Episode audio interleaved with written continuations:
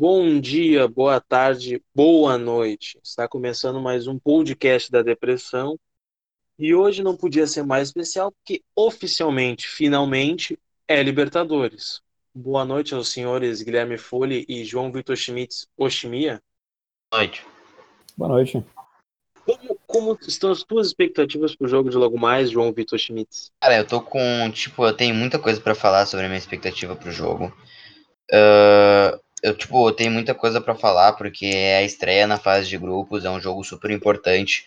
Por ser da fase de grupos, né? Uh, depois do jogo de amanhã são mais cinco jogos, e todos esses outros cinco jogos serão jogos muito importantes por serem da fase de grupos. Da fase de grupos, tu consegue para as oitavas de final, e para uma eventual final, tu só chega participando da fase de grupos. Por isso, o jogo de hoje, barra amanhã, é muito importante principalmente em um grupo onde qualquer adversário pode se classificar. Qualquer adversário pode vencer e ganhar os três qualquer pontos, adversário pode mais também três perder. seis pontos. Sim, para um adversário vencer, o outro adversário precisa perder. Então, por isso a estreia amanhã é muito importante contra um time chileno, país que tem tradição no futebol, teve o Figueroa, teve o Gamarra também.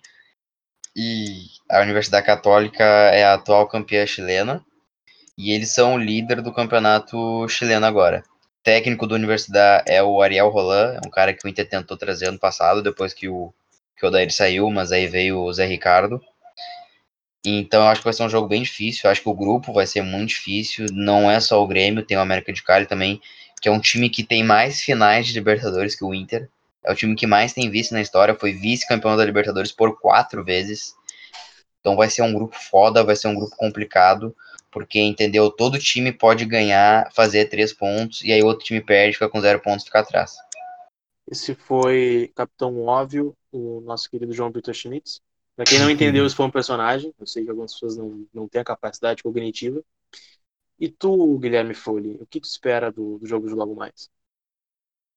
Cara, eu tô, eu tô um pouco tenso pelo, pelo fato de que um dos é, uma das fontes de, de, pontos, digamos assim, que o pessoal vem projetando são os jogos da Universidade Católica, né?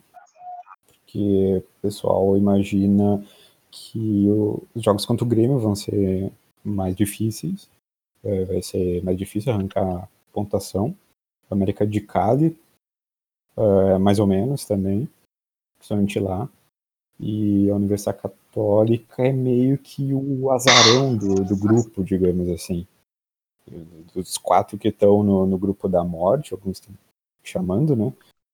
É a que parece mais fraca. Né? Mesmo assim, é um time bem qualificado, foi campeão chileno, né? E tem o fator também do, do Inter gostar de, de deslizar contra equipes mais mais fracas, né?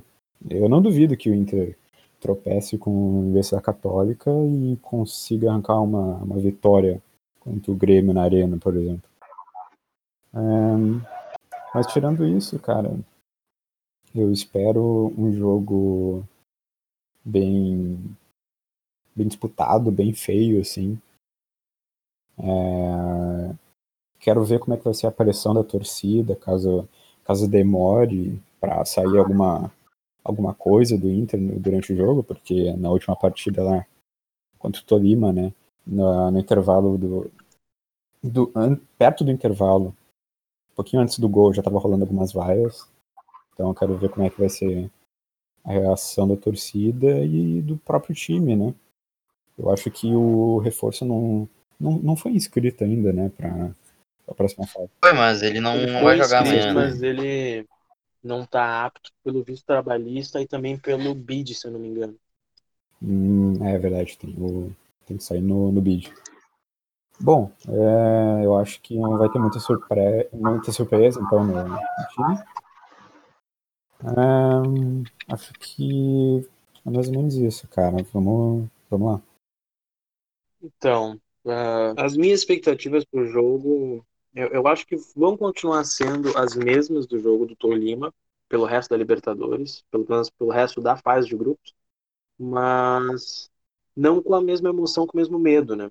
Agora, o Inter tem a obrigação de ganhar, mas sem o risco de ser eliminado perdendo ou empatando em casa. Mas ainda assim, eu acho que a responsabilidade do Inter é a mesma que teve contra o, o Tolima, se não até maior, porque eu não digo maior pelo quesito eliminação, mas maior pelo quesito preocupação. Se o Inter começa ganhando antes do eventual, antes do, do Grenal e antes de uma eventual, um eventual risco de ficar em terceiro por pontuação do América de Cali, por exemplo, já, já tira um pouco o peso das costas. Vamos simular uma rodada que o Inter ganhe e no outro jogo tem um empate. O Inter já saiu bem na frente. Então, eu acho que a torcida também tem que ter um pouco de paciência no início do jogo, são 90 minutos, né? Não adianta começar a aos 45, como foi o jogo do Tolima. A gente entende que tinha um fator de eliminação, mas agora é hora de apoiar. Eu, eu não sou muito adepto do apoiar sempre, mas é, é hora de dar um tempo para o trabalho correr e vaiar só no fim do jogo. Eu acredito que, que é assim que o time consegue jogar sem muita pressão da própria torcida. A, a pior coisa que pode acontecer é o Inter entrar nervoso e acabar se perdendo. E seguindo para o próximo tópico, as notícias de hoje nos trazem algumas novidades sobre o time de lá, que é o atacante deles, não um dos atacantes, um dos principais jogadores, não vai viajar para Porto Alegre, não viajou, que é o senhor, cadê o nome dele? Gaston Lescano não veio. Vocês conhecem o nosso querido Gaston? Sabem alguma característica do amigo ou eu não, não faço conheço. nenhuma ideia de quem seja? Também É. o futebol chileno não é o meu forte também, então não queria ignorar a tua informação, mas eu queria comentar que é essencial para uma estratégia de classificação o Inter vencer amanhã. Ah, falando sério, porque assim, a probabilidade do jogo do Grêmio ser um empate é muito grande. Aí, digamos, o Inter ganha, vai aos três pontos e o Grêmio empata. Teoricamente, na prática, o Grêmio teria que ganhar o próximo jogo em casa. Só que o próximo jogo em casa é um Grenal, o que Então- não, não acontece. Então a gente já sabe um que o Grêmio vai ganhar o segundo jogo em casa. Ah, no mínimo enfim, 3 a 0 ah, ah, me perdi um pouco no raciocínio agora, deixa eu voltar. O meu cérebro tá trabalhando para voltar agora. Voltei. Vai ser um jogo muito mais tenso pro Grêmio do que pro próprio Inter. Então o Inter pode aproveitar essa tensão que o Grêmio vai ter para jogar de maneira mais experiente, talvez até administrar o empate ou ganhar o jogo no contra-ataque, o que poderia matar o Grêmio na fase de grupos. Então o Inter precisa ganhar amanhã de qualquer maneira. Amanhã não é jogar bem, amanhã é vencer, Concordo. porque é uma é vai, vai ser um ponto de partida muito bom pro Inter vencer amanhã. Porque provavelmente vai acontecer isso. O Grêmio vai empatar amanhã na Colômbia. E com o Inter vencendo, o Inter vai dar um passo muito, muito longo na frente. Então, gostaria de agradecer a Comebol, ao Francisco Noveleto, por o Inter estrear em casa e não fora de casa. Muito obrigado. Como é bom ser colorado. Guilherme. Ah! Não sei se o Guilherme tem alguma coisa para falar sobre isso. É, não, eu só queria acrescentar ali do que você estava falando que a Libertadores é basicamente isso. É, não importa se tu jogar bonito. É tu passar de fase, tu ganhar. O, o time de 2010 era, era totalmente isso. Pelo menos ali até a, a semifinal. Que eu- esse era o método do futebol. Depende, forçado. né? Em casa jogava bem até. Mas aí que tá. ah, não tem que vencer e convencer ou, ou muito mais dominar o adversário como o Inter vem fazendo. Tem que jogar pelo resultado. Então, às vezes, tu jogar bonito fora de, de casa e empatar, ou jogar feio fora de casa e empatar, ou jogar feio dentro e fora de casa e, e empatar e vencer, é, para mim me convence, entende? Ah, não atuações datadas que tu vê que o time vai perder, mas sim atuações que tu vê que o time não quer perder, que são duas coisas diferentes. Pois é, eu acho que isso tá muito na moda agora, tipo, tu querer muito desempenho. Óbvio que isso é importante, eu não vou dar uma aqui de. Você dar uma de comentarista da Globo e dizer que só o resultado importa. Só que tem alguns jogos que é só o resultado que importa. Por exemplo, na própria Libertadores, cara. Ah, o Inter não jogou tão bem assim contra o Tolima, mas se classificou e deu. Era isso que tinha que acontecer. E o Tolima não é um time tão ridículo ao ponto da gente cobrar um desempenho fantástico. O Inter não enfrentou os, Am o Zamora da O Venezuela, ou um time peruano, não enfrentou o Bolívar, o The Strongest, tá o Real Potosí. tu tá querendo dizer que o O- Tolima não valia um cachorro quente e uma coca? Claro que não, cara. Isso aí foi uma das maiores faltas de respeito. Isso diz muito sobre o que é o povo brasileiro em relação ao resto da América do Sul. a povo arrogante. É um povo arrogante que se acha superior em tudo, o que é muito contraditório, porque a gente vive chorando igual umas. Por, é, porque a mídia brasileira só dá mais valor para São Paulo e para Rio de Janeiro. E na nossa primeira oportunidade a gente põe um time da Colômbia no patamar de uma Coca-Cola e de um Peraí, cachorro eu vou quente ter do que fazer adendo. Eu concordo plenamente com o Chimil. Como é que tu vai pintar um time Muito obrigado, amigo. colombiano É que eu sou Calma, muito calma. Como é inteligente. que tu vai pintar um time do futebol colombiano ah, que vale uma Coca-Cola, um cachorro-quente do Rosário? Vale um charrua com um pastel de anteontem. Vocês vão me desculpar. O Internacional deveria ter jogado com chuteiras da época do Pelé com pregos embaixo para chegar ao nível do Tolima.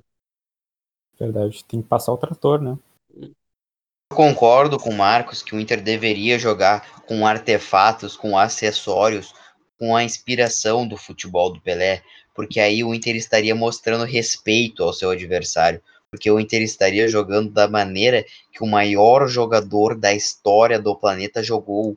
Se o Inter jogasse com o mesmo espírito do Pelé, eu ficaria muito satisfeito em ver que o meu mais, time respeita o Eu, eu adversário. acredito que o Internacional deveria ter convidado o Pelé a vir jogar de andador contra o Tolima. E aí talvez vocês vão entender o nível do futebol, que o Tolima ia ganhar do Internacional contra o maior jogador de todos os tempos. E não é brincadeira. Eu não sei se iria ganhar, mas mostraria um respeito, mostraria que o Inter se preparou muito para eu, enfrentar, eu, o eu Tol- acho estão, enfrentar o eu acho que estão desmerecendo a crítica do a do- Só que tem um detalhe, tem- temos um adendo. A Universidade Católica é um time melhor que o Tolima. É um time melhor, é um time que é o atual campeão chileno, é o líder do campeonato desse ano e é um time que ah, em sete jogos fez 16 gols. É um time que está acostumado a balançar as E- eu- redes, eu- está então chego mais longe. a fazer a sua torcida Chego mais longe, então. Ah, Sim, amigo, Pra, chegue mais pra longe. pra Vai, discordar do, do comentarista do Aldo Guerra Filho, ou Guerrinha, eu, eu quero dizer que o time do Universidade Católica ele não vale o mesmo que o Tolima, que seria uma coca e um cachorro-quente do Rosário. Vale um combo de Big Mac com um duplo bacon. O, o Universidade Católica vale muito mais. Vale um galeto de Paolo. Então, vocês têm que entender. Dentro do que, amigo? Um galeto de Paolo. É verdade. Então, agora, você tem que entender, eu acredito que desvalorizamos demais o futebol sul-americano. Ah, não tão recentemente, mais recentemente, agora tô falando sério, tá? O, a gente viu isso com a vitória do, da LDU na final da Libertadores, que todo mundo achou que tava ganho aquela Libertadores e não deu. Então, se não for argentino, ninguém respeita.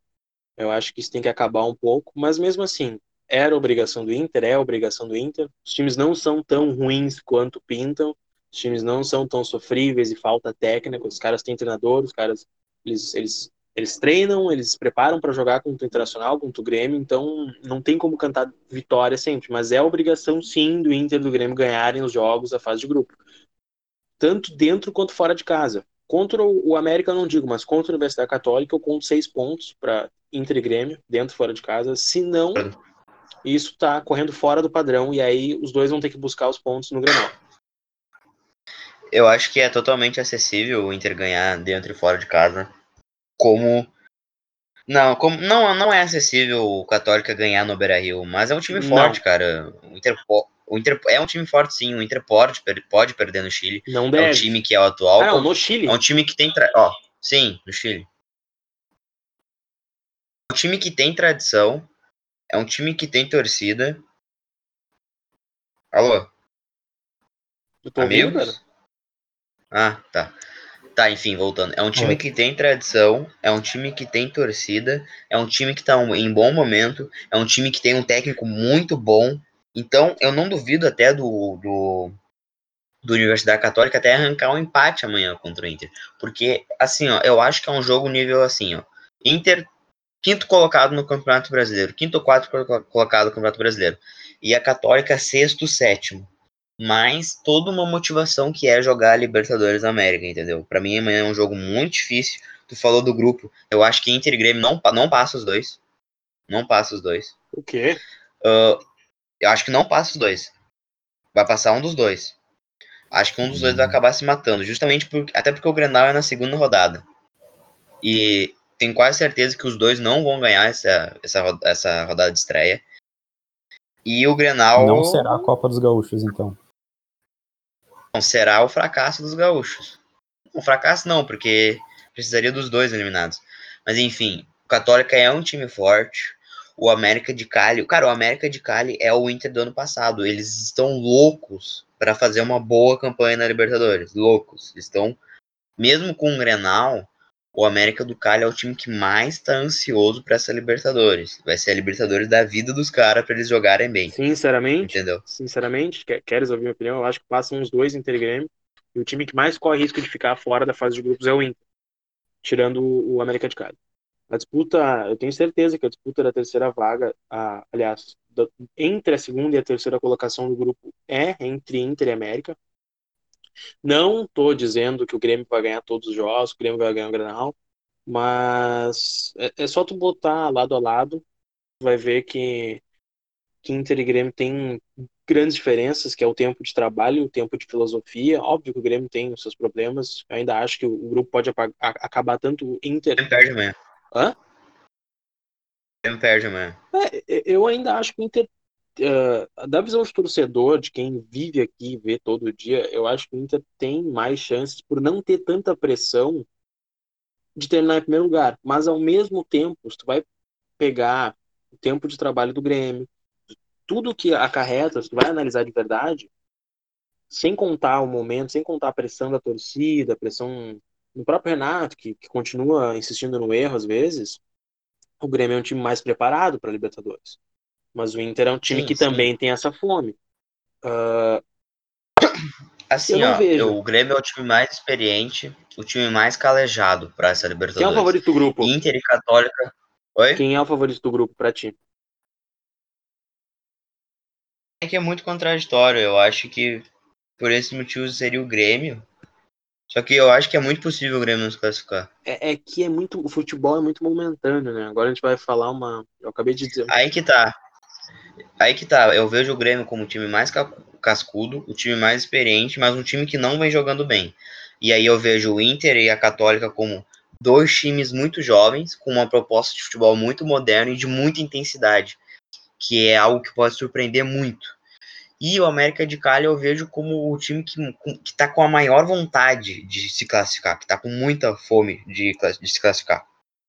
E, tipo, não é o, o América de Cali, não é o Independente Medellín que tá com fome. Não é um Guarani que tá com fome. Não é um Cerro Portenho. É um time que tem tradição na Libertadores. Tem até mais que o Universidade Católica. O América de Cali? Tipo, é, o América de Cali, ele, tipo, ele tem mais, sei lá, ele tem mais tradição que o Atlético Paranaense, que o... E quais, quais são os times brasileiros que estão nas Libertadores? Todos? Só tem o Atlético Mineiro, só tem o Atlético Paranaense pequeno, né? Cara, é, tu acha que o América de Cali tem mais tradição que Inter e Grêmio?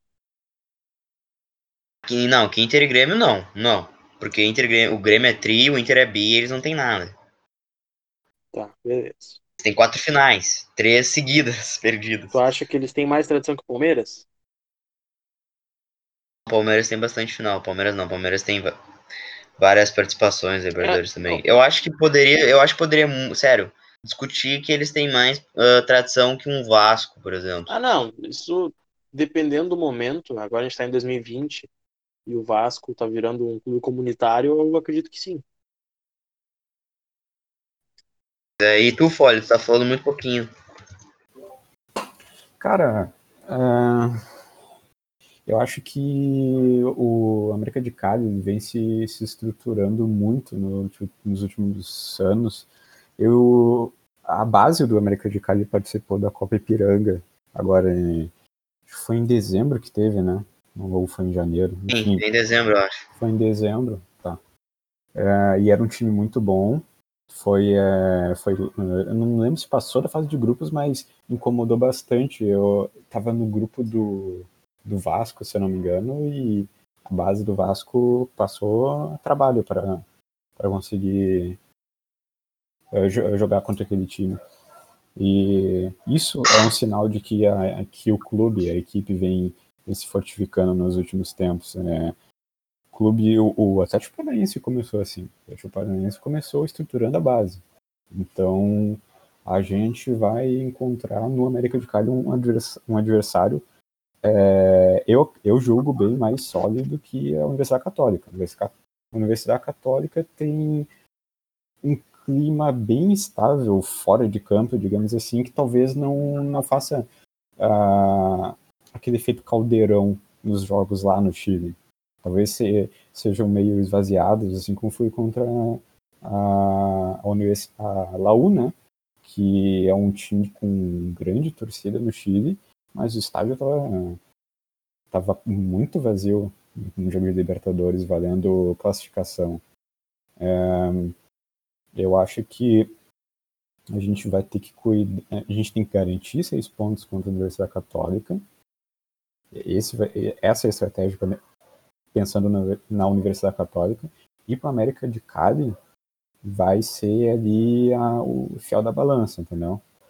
Eu acredito que o Grêmio passa e a segunda vaga é, ficar, vai ficar entre Inter e América de Cali. Não, não digo que o Grêmio vai passar em primeiro, mas eu creio que, que, que vai passar. Agora, o, ali a última a vaga para a próxima fase, acho que vai ser entre Inter e América de Cali. Então, o importante é garantir essa pontuação contra a Universidade Católica e, e ficar de olho como o Grêmio vai, vai reagir na, na partida contra os colombianos. Uh, sobre o jogo de amanhã, enfim, eu não sei o que falar sobre o jogo de amanhã. Qual é o próximo tópico? O jogo de amanhã. O que você tem a falar sobre o jogo de amanhã, Chimia? Cara, é. Um negócio ali. Tá, tá bom. Cara, o jogo de amanhã. Eu espero, eu espero, né? Mas acho que não vai acontecer que, que o Heitor jogue no lugar do Rodinei. Que o Galhardo entre no lugar do, do D'Alessandro, que vai cumprir, cumprir suspensão mas não tenho total certeza sobre, sobre essas duas situações. Uh, a característica do Kudê é uma característica que o Inter sempre teve, que é de pressionar no Beira-Rio nos primeiros minutos, etc. Só que foi algo que não aconteceu contra o Tolima. Isso me preocupa um pouco, porque jogo de Libertadores é sempre... Quando um time é meio equilibrado, assim, quando o duelo é equilibrado, parelho, é sempre muito importante tu fazer o gol cedo, fazer o abrir o placar cedo e com 0 a 0 para o segundo tempo acho bem perigoso, porque esses times são muito chatos de jogar, cara. Esse grupo, olha que grupo de merda. O chileno, experiente, um colombiano experiente, ainda tem a merda do Grêmio. Então acho que amanhã o Inter, além de ter que mostrar essa superioridade técnica, vai ter que vencer no psicológico. Vai ser um jogo clássico de Libertadores amanhã. Cara, além disso que a gente já tá falando do jogo de amanhã, tá, estamos começando a ficar sem assunto, porque é muito chato, tu, é, é, muito difícil, aliás, tu fazer prévia de um jogo que tu não tem tanta informação, digamos. Uh, daqui a pouco vai ter um Grenal, tá? O podcast do Grenal, a gente vai fazer um podcast longo. Uh, não que esse aqui não vai ser longo, mas esse com bastante conteúdo. Esse aqui é bastante especulação, bastante pré. É, é meio chato fazer. Mas enfim. Terminando sobre essa prévia do campo, o estilo de jogo e o que esperar do grupo, temos também mais algumas notícias sobre o Inter no dia de hoje. Por exemplo, tu falou bem que o D'Alessandro vai cumprir suspensão e quem vai entrar na vaga dele é o Galhardo. O que vocês acham disso? Acho que vai mudar muito a postura do time dentro de campo, porque o D'Alessandro ele estava jogando de segundo volante, de segundo volante, de segundo atacante, mas todo mundo sabe que ele sai um pouco da área para fazer o jogo fluir. E nisso o Guerreiro fica meio isolado lá na frente. Vocês acham que com o Galhardo o time vai jogar mais para dentro da área? Que a bola vai, vai, vai ser mais para o atacante do que para os meias e para os pontas? Schmier. É, é, o seguinte, o Galhardo em todos os jogos que, que atuou nesse ano, ele foi bem. Concordo. Uh, fato, ponto. Ele, por isso, talvez, acho que uh, além do Bosquilha, né? Porque o Bosquilha foi bem na maioria das partidas e já é titular. O Thiago Galhardo foi a melhor contratação do Inter no ano. Eu vejo mais regularidade no Thiago Galhardo do que no Marcos Guilherme. Sim. E o Marcos Guilherme já tá. É o, seria o próximo da fila, entre aspas, a virar o titular do time do Inter. Uh, ele vai trazer mais movimentação no ataque do que o do Alessandro, mais velocidade, etc. Menos uh, técnica para dar um passe, não vai ser tão inteligente quanto o do Alessandro, enfim. Mas o Inter vai ter mais intensidade, mais velocidade, talvez mais chute fora da área. Acho bem interessante ter o Thiago Galhardo como substituto do Alessandro. Sobre os 11 iniciais, eu falei ali do, do Heitor também. Eu, queria, eu quero ver se o, se o Kudê vai continuar entrando com o, com o Lindoso e com o Musto. No, no jogo passado, isso foi a prova definitiva que não tá mais dando certo. O Lindoso não consegue jogar naquela posição. Quando o Musto jogou sem o Lindoso, o Musto jogou bem. Só que não tem uh, um substituto pro Lindoso para fazer essa posição. O, o Kudê deu entrevista para Zero Hora e falou sobre isso. Ele queria que o Nonato uh, fizesse essa posição do Lindoso, mas o Nonato não vem jogando bem e aparentemente também não vem treinando bem, o que para mim é meio que uma mini decepção, porque eu concordo, eu acho que o Nonato não fez nenhuma boa não fez nenhuma boa atuação nesse ano. Sei que é gauchão, que é um time novo, que ele tá sempre jogando em um time que não tem entrosamento, porque é um time reserva que tá sempre com alguma peça diferente. Mas o Nonato não convenceu. E se tu for ver, o Kudê, ele é um técnico que botou o Bruno Fux e tirou o Rodrigo Moledo. Ele é um técnico que deu chance para todos os jogadores da, que se destacaram na, co, na copinha, como o Guilherme Pato, como o Prachedes. Então o Kudê se mostrou um cara que. Ele se mostrou um cara que, se tu se destacar nos treinos, tu vai ter receber a tua chance.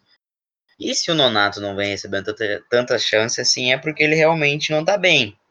Ó, o que é uma grande decepção, volto a dizer isso, porque eu acho que o Nonato poderia fazer essa função ali no lugar do Linoso acho... de maneira espetacular, de maneira essencial.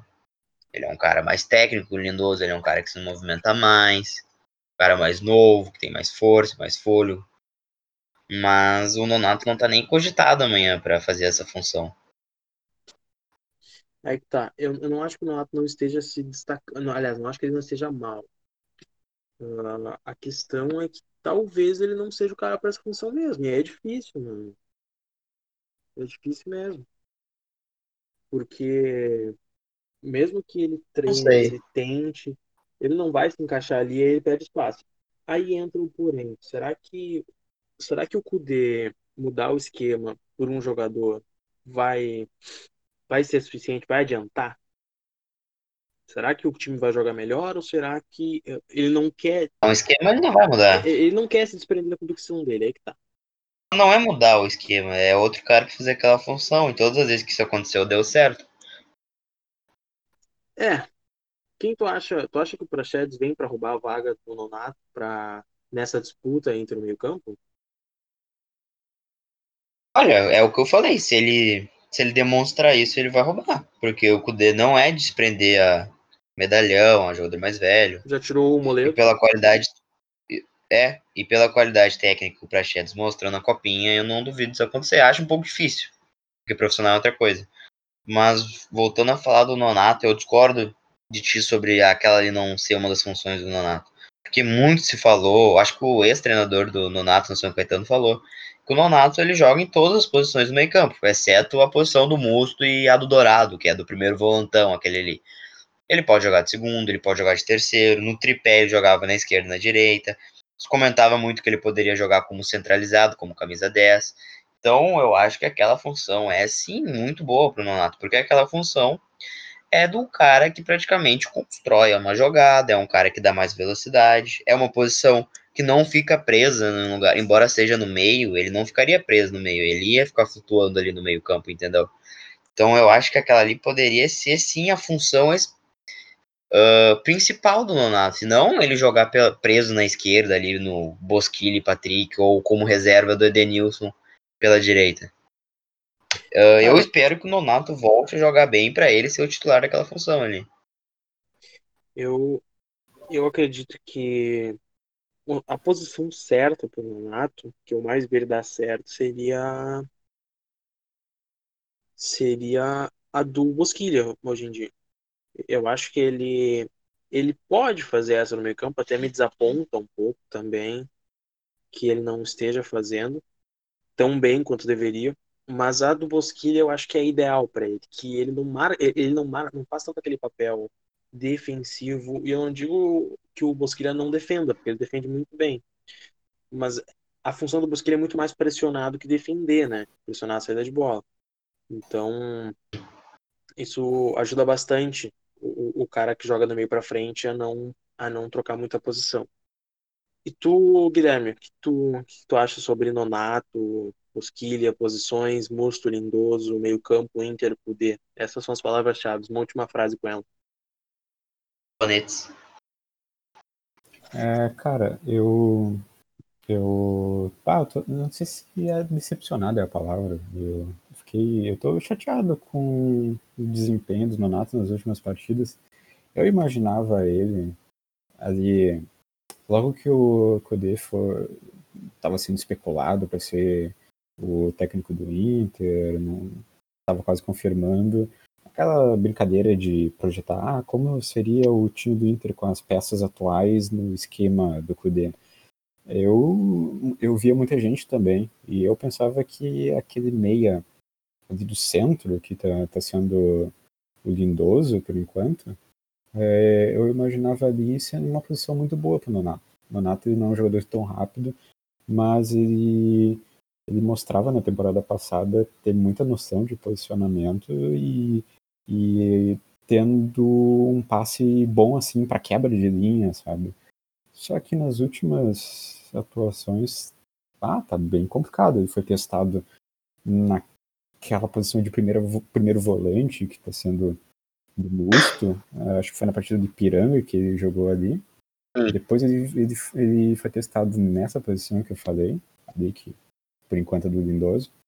E ambos não foi bem. Agora, a última partida dele lá contra o Caxias, muito apagado. Eu não sei. É, eu acho que talvez eu tenha feito uma leitura muito errada, mas eu imaginava que ali seria a posição perfeita para ele, assim, bem centralizada e mas não muito à frente. O chute dele acho que não é tão qualificado assim, mas enfim, uh, não sei o que está acontecendo, cara. Vocês falaram agora que parece que ele não está treinando bem.